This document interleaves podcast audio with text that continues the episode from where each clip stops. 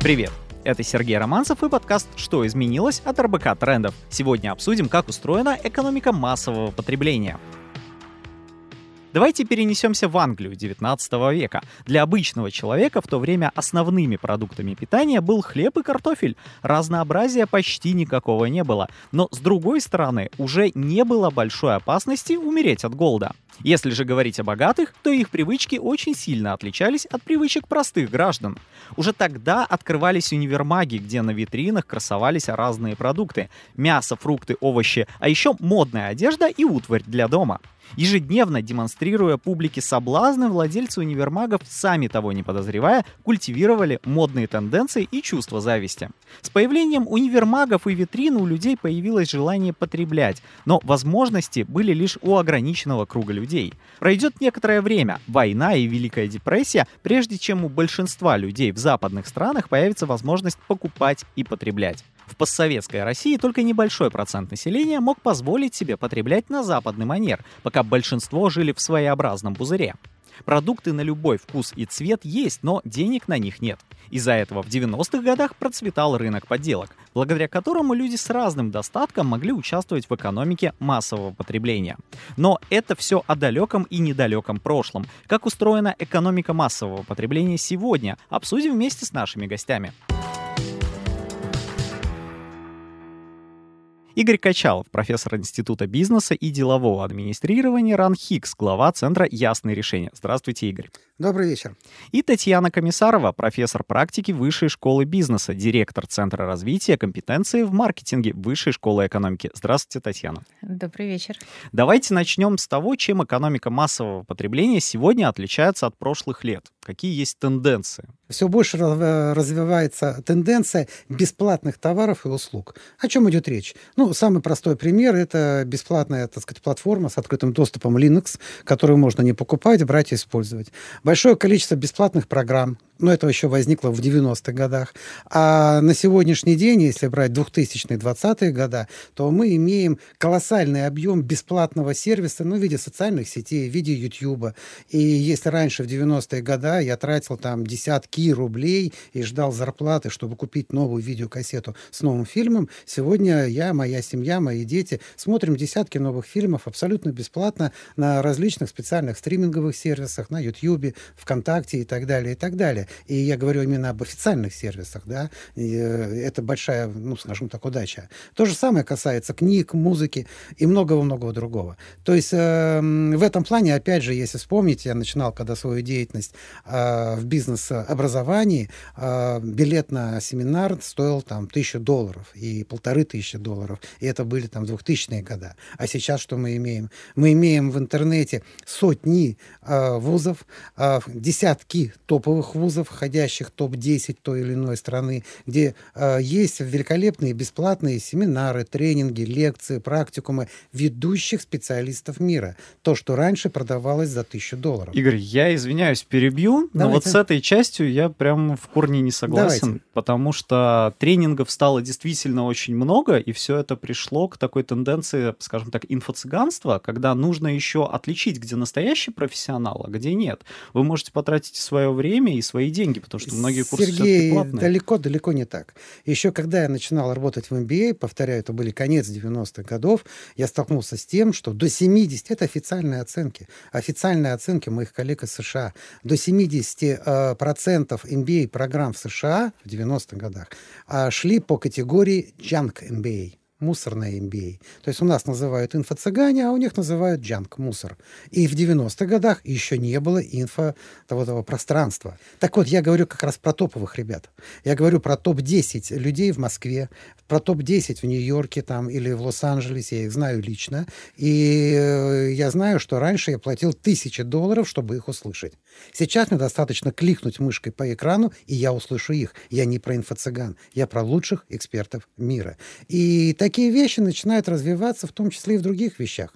А как вот отражение этой другой ну, позиции, шеринг, ну, вы отлично знаете, сейчас нельзя представить ни один город мира, и Москву в том числе, без каршеринга, да, и мой сын, и все остальные, да, предпочитают там ездить на общих, как говорится, машинах, платя за те минуты, когда они за рулем, но не покупать за 2 миллиона. Иными словами, не владеть, а пользоваться. Да, То есть это называется шейринг. То есть так называемое, даже появилось, вот, э, когда ты спросил про вот эту современную экономику массового потребления, я так и вспомнил. Это один из терминов таких, вот, ну, точнее, один из те, трендов этого термина шейринг экономи, да, шейринг экономика. И дома из этой же серии, там, виллы, коттеджи, там, квартиры, там, все что угодно, да. Не надо покупать что-то, чем ты... Дрели. Даже дрели идут уже как шейринг предмет. Ну, потому что я купил дрель за несколько тысяч рублей, я пользовался ею неделю, а потом все, два года она у меня лежит. Лучше договориться с соседями и купить одну дверь на четверых. Безусловно. Ну, это... И масса-масса таких примеров. То есть, итак, друзья, два самых позитивных тренда, которые я вижу. Меня они, конечно, рубят, повторяю, под корень, потому что 20 лет назад я продавал свои семинары со своим участием. Когда люди, чтобы послушать и поучаствовать в наших семинарах, приходили за тысячу, полторы тысячи долларов за два дня. А сейчас я тоже, как и все, вынужден на YouTube выложить десятки видеосеминаров, мастер-классов, и теперь думаю, а что же мне сделать такого в классе, чтобы это люди заплатили хотя бы несколько, как говорится, сотен долларов, раз десятки моих семинаров лежат в бесплатном доступе. Они же должны платить за что-то. Вот это абсолютно новый вид а, товаров и услуг появляется. И повторяю, дело не только в бизнес-образовании, повторяю, практически вся сфера развлечения. Татьяна, вся. какие бы тенденции могли бы выделить? Мне очень интересно то, о чем говорил Игорь, и мне трудно не согласиться с тем, что все, что связано с шеринговой экономикой, оно действительно очень серьезно преобразовало э, модели потребления. Это очевидно. Э, то, что это очень сильно избаловало людей, это тоже очевидно. Э, но есть один большой плюс. Э, Все-таки я маркетолог, и как маркетолог я могу сказать, что появилось огромное количество новых ситуаций потребления, которые дальше, э, ранее не, не были в репертуаре, попробуйте вот говорить театральными терминами, в репертуаре российского э, потребителя. Это еще один позитивный тренд. Это позитивный тренд, вне сомнения. Потому что чем больше репертуаров поведения, то, ну, скажем так, моделей поведения, стандартов, используйте любое слово, которое вам больше всего нравится. А, у человека, тем шире его интересы, тем больше у него познавательный интерес понять, где он, с кем он, а, какие продукты ему нужны для того, чтобы удовлетворить свою потребность в той или иной ситуации. И вот я считаю, что это позитивно. А, негатив, с моей точки зрения, хотя а, я бы сказала, что это двоякая такая ситуация. С одной стороны, это негатив, а с другой стороны, это позитив. Это требует от профессионалов глубокого знания психологии. Российский маркетинг, особенно в малом и среднем бизнесе, это кондовый маркетинг. Это по-прежнему э, куча вебинаров с рассказами про то, как провести активные или агрессивные продажи, агрессивный маркетинг, как манипулировать потребителем и прочее, прочее, прочее. И с моей точки зрения, это негативная история именно для России, в первую очередь, в профессиональном облике России. И те компании, которые э, пришли сюда еще в 90-е годы с потребительскими моделями маркетинга внутри компании, я думаю, что мы все понимаем, о чем идет речь, они интенсивно продвигались и достигали большего результата как раз по той простой причине, что они все это понимали. И вот перед российскими компаниями сейчас, вот в тот самый момент, в котором мы находимся, стоит большой вызов – и этот вызов выглядит следующим образом. Ребята, вы либо да, возглавляете этот процесс да, и начинаете вести за собой потребителей, создавая новые потребительские модели россиян, а не просто копирые, да, международные, либо потребитель поведет вас. Татьяна, а вы не думаете, что у нас э, во многом все это идет от людей? Смысле? А, объясню как. Вот смотрите, а, в каждой сфере есть жесткие меры привлечения внимания. Они есть и в маркетинге, они у меня есть в блогинге. И, в принципе, я понимаю, что некоторыми методами пользоваться не особенно красиво и современно может быть. Но я вижу коллег, которыми ими пользуются. И у них работает, это привлекает внимание. И это привлекает в маркетинге продажи, такой жесткий маркетинг. И говоря по-простому, ну люди же покупают. Зачем что-то менять? Эта дискуссия длится еще с 70-х годов США прошлого века по поводу того, что важно в маркетинге выделиться, привлечь внимание или продать. Две абсолютно разных процедуры, то есть абсолютно разных. И здесь я готов процитировать величайшего по многим вопросам рекламиста 20-го столетия Огилви, который сказал в этой дискуссии одну простую вещь. Если вы хотите выделиться, засуньте носок в рот и ходите по офису, на вас все обратят внимание. Вопрос вашей дальнейшей карьеры остается. Вот. А, так и здесь. Если мы с вами посмотрим на лидирующие бренды, они не выделяются. Вот именно с точки зрения тех самых э, зачастую неэтичных, аморальных приемов или хотя бы приемов по грани. Зачастую это просто нормальный, серьезный разговор о семейных ценностях, о том, о том, для чего нужен продукт, почему машина хорошо ездит, а почему масло такое чистое, ну, ну и так далее. Можно сказать, целая идеология бренда строится. Конечно. И там нету вот этих вот, как говорится, лишних вещей, там, чтобы показать, когда мы говорим про лидирующие компании, которые, к сожалению, ушли, но они показывали пример хорошего вот этого замечательного маркетинга, направленного на потребителя, на ценности потребителей. Его уже, к сожалению, этого примера нет. И я боюсь, что те русские компании, которые сейчас есть, с криком «А ну давай!» И взмахом шашки начнут крушить все налево и направо с криком «А ну-ка, предъявите нам внимание!» Ну, а можно все-таки я вступлю в дискуссию Давайте. с Игорем, потому что вот если я со второй частью согласна, Игорь, да, то с первой частью вашего высказывания я не согласна. Существуют такие приемы психологического воздействия, которые используются, например, в марафонах. Я думаю, что, скорее всего, Сергей да. имел в виду именно вот такое информационное пространство, когда люди втягивают да, бесплатным продуктом. Вы же знаете вот эти эффекты психологические, которые заставляют потребителя поверить, а потом двигаться, ну, вообще-то по по большому счету там как минимум идет нейролингвистическое программирование, да, а как максимум и, и что-то еще больше. Я не буду сейчас как бы глубоко погружаться в эту историю. И это реалии. Но есть реальные технологии, которые позволяют позволяют втянуть потребителя, да, отключить определенные ценностные ориентиры, определенные, э, ну, скажем так, создать определенные э, прерогативы, приоритеты даже больше. Татьяна, а вот интересно, вот по твоей экспертной оценке, какая часть товаров и услуг на рынке да, продается с помощью вот таких техник? 5%, 55%, 95%? Ну, да, давайте, давайте начнем с того, что это в первую очередь услуги и неосязаемые услуги. Вернемся э, к разговору, вот, э, Татьяна, то, что ты сказала, там тренинги, неважно, хоть личностного роста, хоть бизнес-тренинги. Ключевой э, момент в этих тренингах только один. Сколько я заработаю в течение месяца или в течение года после этого тренинга. И если я не могу, например, предъявить хотя бы 100 человек или 100 компаний, которые заработали миллиард, ну, там условная цифра, да, то как я втяну людей в дальнейший шаг?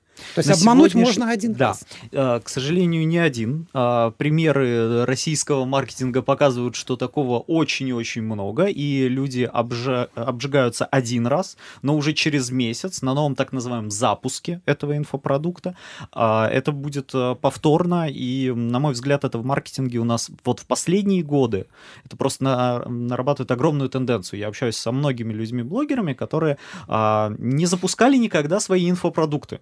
Но когда в феврале произошли события определенные, они сказали, что у нас есть, э, так сказать, возможность какое-то время жить э, привычной жизнью, после этого мы будем запускать инфопродукты. И все как один идут в одну и ту же сферу, потому что говорят, мы будем устраивать прогревы, потом захватывать аудиторию, а 100 человек по 100 долларов — это уже хорошая себе сумма. А блогер имеет аудиторию многомиллионную. Как развивалась реклама и маркетинг в постсоветской России. А как мы к этому ремарочку маленькую? Конечно. Дело в том, что вот то, о чем вы сказали, это и есть колоссальный минус современного общества потребления. Безусловно. Да, мы же начали с, именно с этого, да, с общества потребления, плюсы и минусы. Игорь говорил о плюсах, да, и я тоже говорила и о плюсах, и о минусах. Вот это минусы, потому что инфопродукты, которые пришли на рынок, в той ипостаси, в которой они продвигаются, не только у нас, во всем мире, но и у нас в том числе, и вы про негатив об этом рассказали, и Игорь об этом тоже говорил, и я подтверждаю, что это действительно присутствует. Это самый большой минус в современных моделях потребления. Ну, причем ну, здесь инфопродукты? И подобного хватает. А, Конечно. Просто стало инфопродукты, это стала как раз новая бутылка воды. Конечно, да, ради бога. Все. Просто сейчас это немножко более заметно, да, и, как ты правильно сказал, охват легче сделать. Раньше, раньше камовояжер был вынужден ездить, да, там, или, э, вспомните, там, Геккельбери Фина. Ну, и людей там, стало знамен... больше. Да, да, да, да. И есть там гильдии, есть ассоциации и прочее. Именно поэтому они создаются. Потому что сотни лет подряд, начиная там с древнего Египта, Египта. Всегда существовали мошенники, которые пытались втюхать продукт. Сейчас их больше не стало. Возможно, их стало даже меньше в процентном отношении. Но просто у нас действительно сейчас 7 миллиардов населения, поэтому 1% это гораздо больше, чем в Древнем безусловно, Египте. Безусловно, Поэтому, э, Сергей, я просто не совсем пойму. Мы говорим про мошенников, просто чтобы мы не путали, да, инфо-цыганство — это, повторяю, одна из грань мошенничества, которая известна с Древнего Египта. Это одна из граней мошенничества. Ничего нового не принесли они. Ничего. Механизмы те же самые. Психология та же самая. Там обещание несбыточного то же самое. Выздороветь после двух капелек. Э, это все было, повторяю, 100, 200, 300 лет назад. На самом деле, одна из гениальнейших тенденций, и этого не было раньше, вот этого реально не было 100 лет назад, тем более 200-300, это создание новой креативной индустрии и нового креативного класса. Так и есть название, креативный класс. То есть сегодняшние средства компьютерной автоматизации, онлайн, так сказать, связи. Там та же самая видеозапись с помощью элементарных телефонов за 5 тысяч рублей, за 10 тысяч рублей уже можно снять хорошее кино. Вот такого раньше не было. И вот э, сейчас это прибуд... Э, пробудило к, э, ну, к рождению колоссальное количество, сотни тысяч только в одной России, возможно, уже миллионы людей, которые изо всех сил пытаются что-то сделать творческое. Кто-то пишет книги, кто-то пишет стихи, кто-то снимает фильмы, кто-то снимает ролики, кто-то рвет на себе трусы и одевает на голову. Опять же, везде мусора много. Но мы не можем отрицать того факта, что 100-200 лет назад были просто странствующие музыканты, и 5-10 человек ездили между 10 городами, и каждый город встречал их на ура, потому что у них не было творцов, и у них не было креативной экономики. А сейчас эта креативная экономика возникла, ее объем уже сегодня в мире исчисляется уже не десятками, а сотнями миллиардов долларов. Давайте Это... перейдем от столетий ближе к нашим Давайте. годам. Вот я к примеру, как кризисы 2008 и 2014 годов повлияли на потребительские привычки. Здесь у нас уже была экономика массового потребления в современной своей ипостаси, но все-таки привычки стали меняться в условиях кризиса. Позвольте, я расскажу вам э, просто реальный кейс. В восьмом году была создана компания «Купи VIP». Это достаточно известная компания. Это был один из первых эм, э, шопинг-клабов, да, построена по принципу клуба, клуба. И его основатель, это Оскар Хартман, пытался воспроизвести э, вот это именно «Купи VIP», да, потому что они продавали подлинные бренды, но лимитированных коллекций. То есть это не первые линии коллекции да, э, известных брендов, а второе, третье или специальные серии. Э, это был, вот как сейчас помню, февраль 2008 года. В 2010 году так случилось, что я с Оскаром пересеклась, э, там нужно было сделать какую-то работу для них, и он мне сказал, Татьяна, если бы я в 2008 году а, понимал потребителей так, как я понимаю их сейчас, я бы свою компанию назвал не «KupiVIP», а «Sale, Sale, Sale». Вот если говорить о 2008, кризисе 2008 года, то российские потребители стали понимать, что sale – это не уцененный товар, как это было в прошлом. Потому что в предыдущем опыте потребительским все, что со скидкой, это с дефектом. А здесь появились регулярные э, sale ы, скидки да, по определенным э, процедурам, как это, собственно говоря, делается во всем мире. И э, в 2008 году я работала достаточно много на fashion-рынок. И я попыталась воспроизвести в России американское исследование, которое показывает, как меняется поведение человека за определенный промежуток времени при наступлении кризиса. Я сделала эту работу, я о ней давно уже очень много рассказывала, но я могу вам сказать следующее, что первое, что меняется у человека, буквально там в течение трех месяцев, это критерии выбора товара. Второе, то, что у него меняется, он начинает селектировать бренды, то есть выбирать из брендов те, которые для него просто являются ключевыми для того, чтобы он мог их хотя бы покупать. Да? Это может быть в продуктах питания что-то, да? в одежде там может быть одна-две вещи. Вот. А через еще пять месяцев а меняется мотивация. То есть мы видели, как меняется карта мотивации. Что такое изменение карты мотивации? Это изменение фактически векторов, на что человек ориентирован, когда он покупает. И через полтора года э, начала меняться поведение, покупательские стратегии. То есть американцы, которые давно делали эти исследования, еще в, в конце 80-х, 90-х, у них, потому что концепция consumer behavior – это концепция must-have. А вот здесь в 2008 году удалось показать россиянам, в данном случае российскому фэшну, да, что на самом деле психология человека идентична, но российские fashion-компании свои поведенческие модели не изменили. Они как продавали то я в 2010 году оставила fashion и сказала, вы знаете, ребят, я больше не хочу работать, потому что вы считаете, что пройти по подиуму – это самое главное, а все остальное, да, профессиональный маркетинг, угу. это вообще не имеет значения. Давайте вернемся к поведению потребителя. Да, я продолжу мысль Татьяны. Абсолютно с ней согласен. А, я бы назвал это немного более крупнее даже. А, начиная с 2008 года стала появляться и набирать силу так называемая рациональная модель потребления, рациональная модель выбора товаров.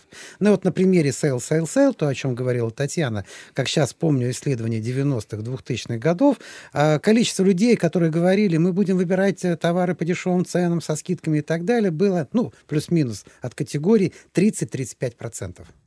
После 2014 года таких людей стало от 60 до 70, а в некоторых категориях и до 90%, где вот это требование низкой цены возникло. Я вот, кстати, смотрел свежее исследование а, там Нильсона, да, что людям хочется видеть в, в рекламе. Вы удивитесь, но факт, во всем мире уже, и в том числе в России, а, порядка 70% людей сказали, в рекламе мы хотим видеть рассказ о низких ценах и о скидках и об акциях.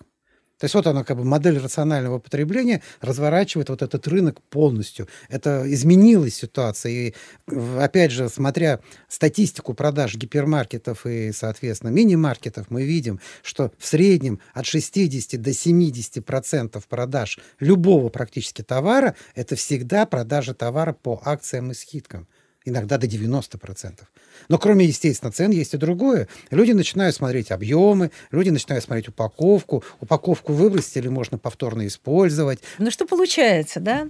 Что в кризисы восьмого года, 14 года на некоторый период времени возникала модель рационального поведения. И, э, ну, выбор рациональных появлялась. Выгод. Да. Но сегодня мы говорим, что мы живем в экономике впечатлений. Игорь имеет полное право считать, что наша экономика рациональна. И я с ним отчасти согласна, потому что у нас порядка 60% населения покупает по цене. И вот здесь вы абсолютно правы. Но... И это рацио. И, да, и это рацио. Но все эти 60% хотят, чтобы они могли получить эмоции. эмоции при получают. покупке, конечно, да, конечно. чтобы упаковка была красивая, чтобы магазин был или интернет, или офлайн магазин был э, эмоционально комфортен и прочее, прочее, прочее. Я просто не буду тратить время сейчас Нет, на, собой, на детализацию. Да? Да? Мы эмоциональные есть, люди, это само не, не, собой. Игорь, один момент. Вот вот этого баланса рацио и эмоций сейчас значительно меньше, чем у наших родителей в 60-х, 70-х и прочих годах. Потому что сегодняшнее население России, если мы не берем старшее поколение, да, оно очень зависимо от получения эмоций. Они хотят постоянно получать драйв. В чем прав Сергей? Он говорит о том, что они хотят получать драйв, но драйв это не новинки. Вы можете распечатывать даже два, даже, сма- даже три смартфона в неделю, но только простите, пожалуйста, называть их новинками крайне сложно, потому что Согласен. чаще всего а это просто разные бренды с абсолютно идентичным набором Может отличаться упаковка, ну, может отличаться Бога. изображение, это но это будет все одинаково. Безусловно. Хорошо известно, что в смартфонах есть два лидера.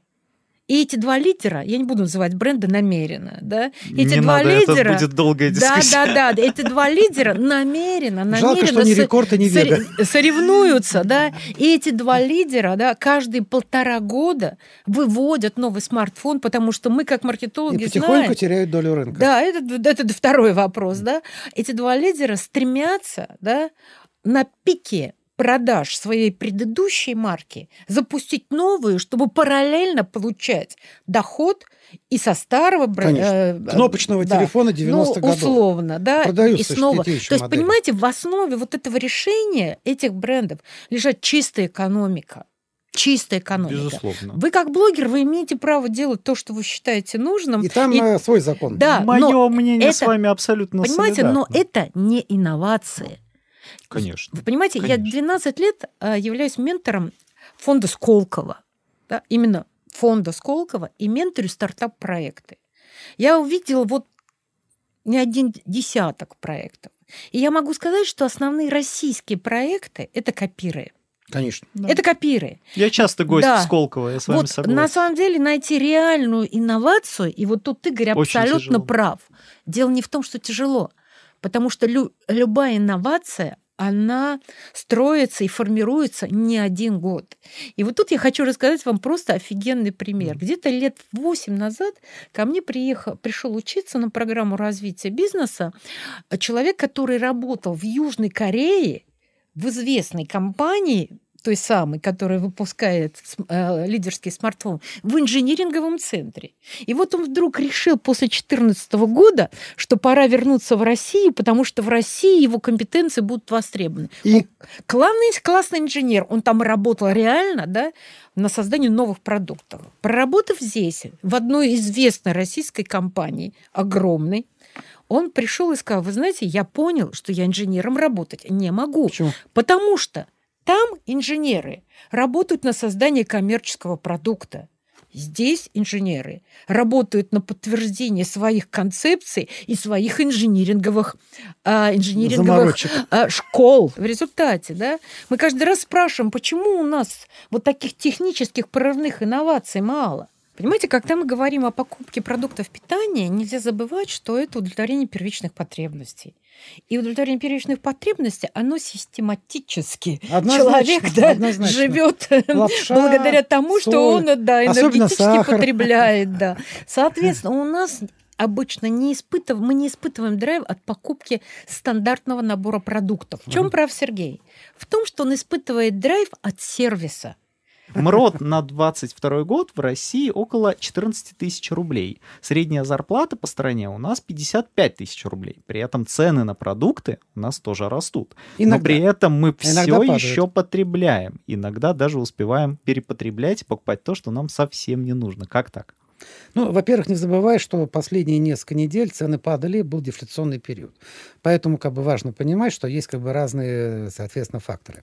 Во-вторых, например, цены на курицу растут гораздо медленнее инфляции, гораздо медленнее средней зарплаты и гораздо медленнее МРОТа. Там примерно в полтора раза курица растет медленнее. Сегодня, мы, сегодня на среднюю зарплату курицу можно купить гораздо больше, чем 20 лет назад. Поэтому здесь важно сравнивать относительную динамику, кто быстрее, кто медленнее. Нельзя говорить, ну, не утрированно, а вот, э, ну, как бы задано, что цены растут, точка. Правильнее сказать, некоторые цены растут, некоторые цены растут медленнее зарплаты, не, большинство цен растут медленнее зарплаты, а некоторые цены даже падают. Да, МРОД 14 тысяч. На МРОД 14 тысяч в Москве даже в Подмосковье не прожить. Мы это хорошо понимаем. Именно поэтому у нас в Москве огромное количество дискаунтеров и огромное количество потребителей, которые покупают по цене. Из них, из этих 60%, 40% покупает только на скидках. То есть есть люди, которые ищут товары только по скидкам. И это действительно так. Это неплохо, нехорошо. Это не, некоторое, некоторый факт. Еще 20% они могут купить дороже, но они настолько привыкли не переплачивать, что они хотят покупать на скидках. И это тоже рациональная история. Другое дело, что когда вы говорите, что средняя зарплата 55, меня это сильно передергивает, потому что если, извините, семья состоит из четырех человек, и два родителя получают по 55, то это значит 110 надо разделить на 4. Доход населения, который Татьяна стала считать, это не зарплата. Зарплата в лучшем случае половина дохода, половина дохода населения. Потому что есть доходы, например, через пенсии, через стипендии, через там различного рода выплаты, премии, гонорары. Там много чего есть, да. И если возьмешь официальную статистику, то даже по официальной статистике вот средняя зарплата это 60-65% от дохода. И при этом тот же Росстат, и та же счетная палата, и та же госпожа Голикова хорошо знают, что при этом люди еще получают зарплату в конвертах. И это еще примерно столько же. То есть, ну, черный теневой рынок оплаты это до 50, ну, в смысле, до 50, а в цифрах? До 50 процентов, я и говорю. А То в есть, цифрах, э, в рублях? Вот я, я же к этому и прихожу.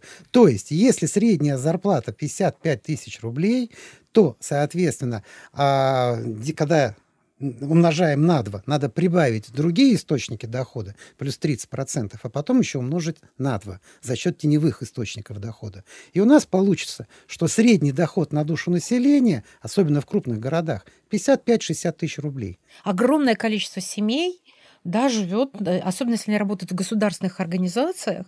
Ну, вот у меня, например, есть родственники, да, их доход состоит из зарплаты, которая составляет 35 тысяч у каждого – и еще доход от мамы от участка, ну, на кормежку, да, и это очень небольшие деньги. И еще небольшой приработок у мужа. В результате у них получается 120 а, на 4 человека. Возможно, Может возможно. ли экономика массового потребления быть экологичной и этичной? И почему большинство дешевых товаров сделаны с помощью рабского труда, а объемы производства убивают экологию?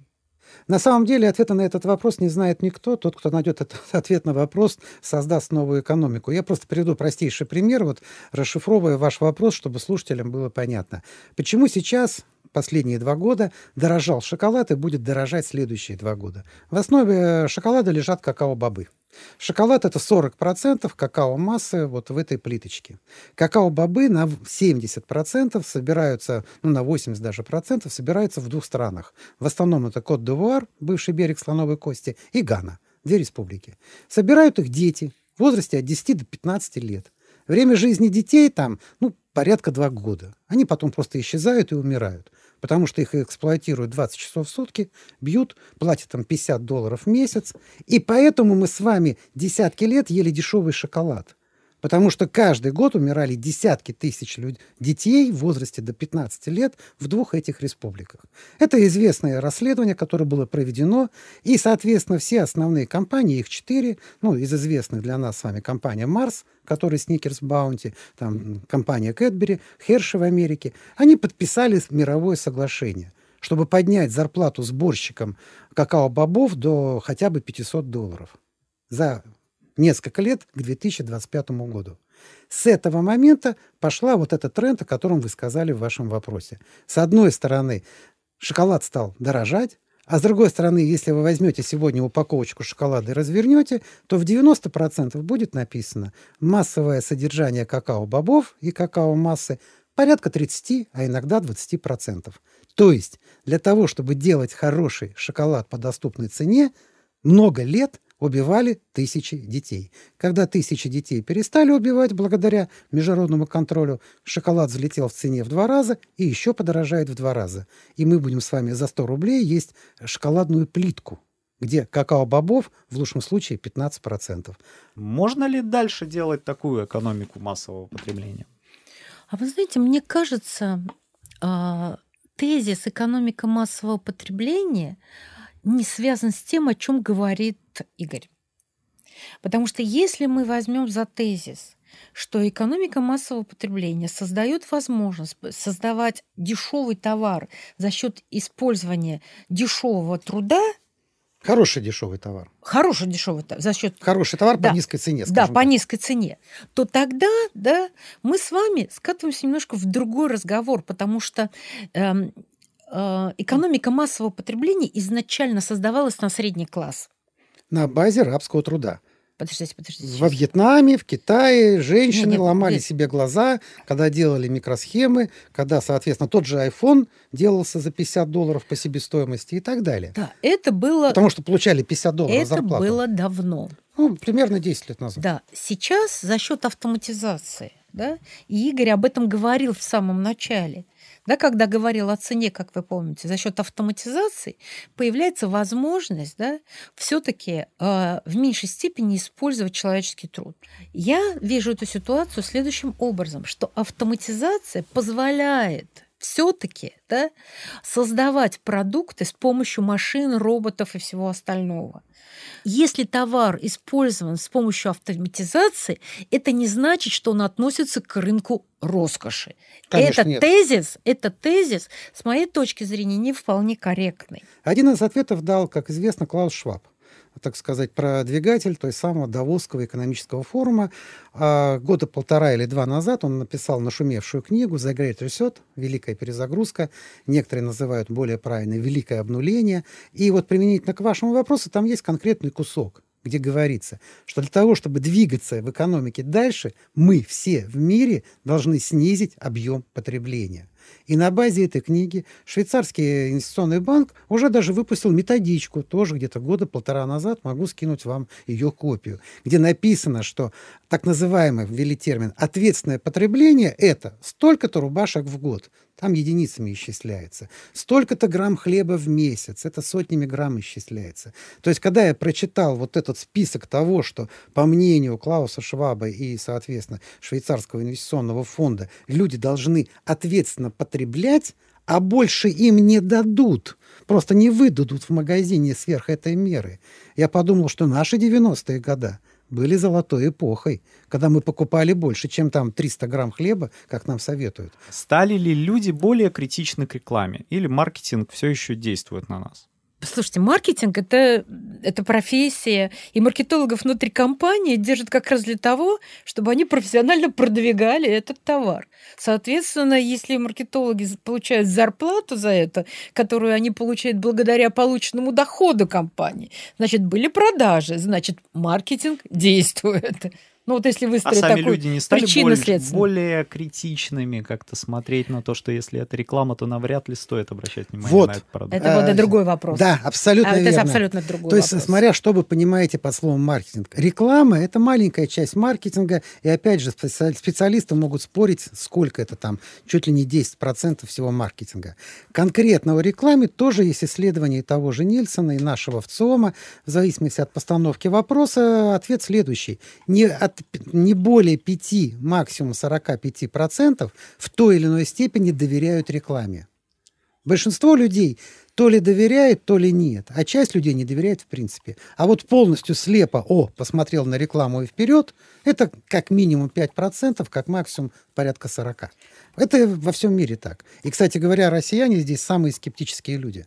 Но маркетинг-то не только этого. Вот то, о чем говорила в самом начале, давайте вернемся, уважаемая Татьяна. А появился новые репертуары потребления. Значит, кто-то это должен увидеть, этот кто-то имеет профессию маркетинг. Ну, потому что главный инженер не может увидеть репертуары потребления потребителей. У него другой инструментарий. Но после того, как ты увидел эти инструменты, ну, варианты потребления, ты должен создать товар. Упаковку, ее размер, вкус товара, или там мощность товара, или скорость процессора. Ты должен рассчитать это. То, что нужно потребителю, чтобы сформировать ТЗ для главного инженера. И это опять маркетолог. То есть тот человек, который следит за рынком, за репертуаром потребления и помогает, или там, как вот сейчас принято такое модное слово в России, лидирует создание новых товаров. Правда, Татьяна? Вы абсолютно правы, потому что с- маркетинг сегодня для хороших российских компаний это наблюдение за потребителем и создание продукта, Отвечающим его требованиям. его требованиям. Либо компания лидерская, как известное надкусанное яблоко, да, ведет за собой потребителей. Она ему предлагает решение. И в этом смысле все, что сказал Игорь, я полностью согласна. Но здесь есть маленький нюанс. Да?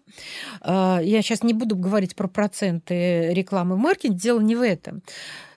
Кто из великих сказал, что э, реклама уже давно не двигатель торговли? Ой, я даже не помню. Но это лет 40 назад. Да. А у нас почему-то с достойной До сих пор, да. тупизной считают... 150-летняя фраза повторяется. Да, да, реклама, дви... реклама не двигатель торговли. Это один из небольших инструментов. Более того, задача рекламы в 99 случаях информировать о продукте.